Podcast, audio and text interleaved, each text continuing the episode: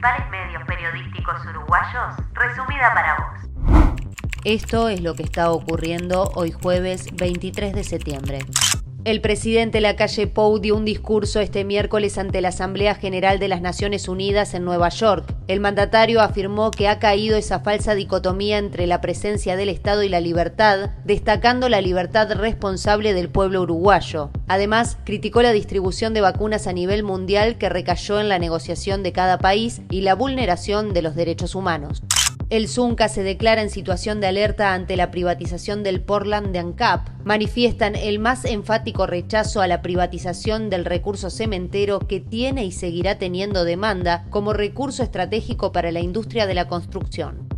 La actual intendente de Montevideo, Carolina Cose, criticó ayer el informe de la JUTEP sobre la construcción del Antel Arena ocurrida durante su presidencia en el ente. Afirmó que se basó en una pseudo auditoría realizada por una firma que es de un militante herrerista. Los legisladores de la coalición lo calificaron como un acto de soberbia más y le solicitaron que se lavara la boca antes de hablar del herrerismo.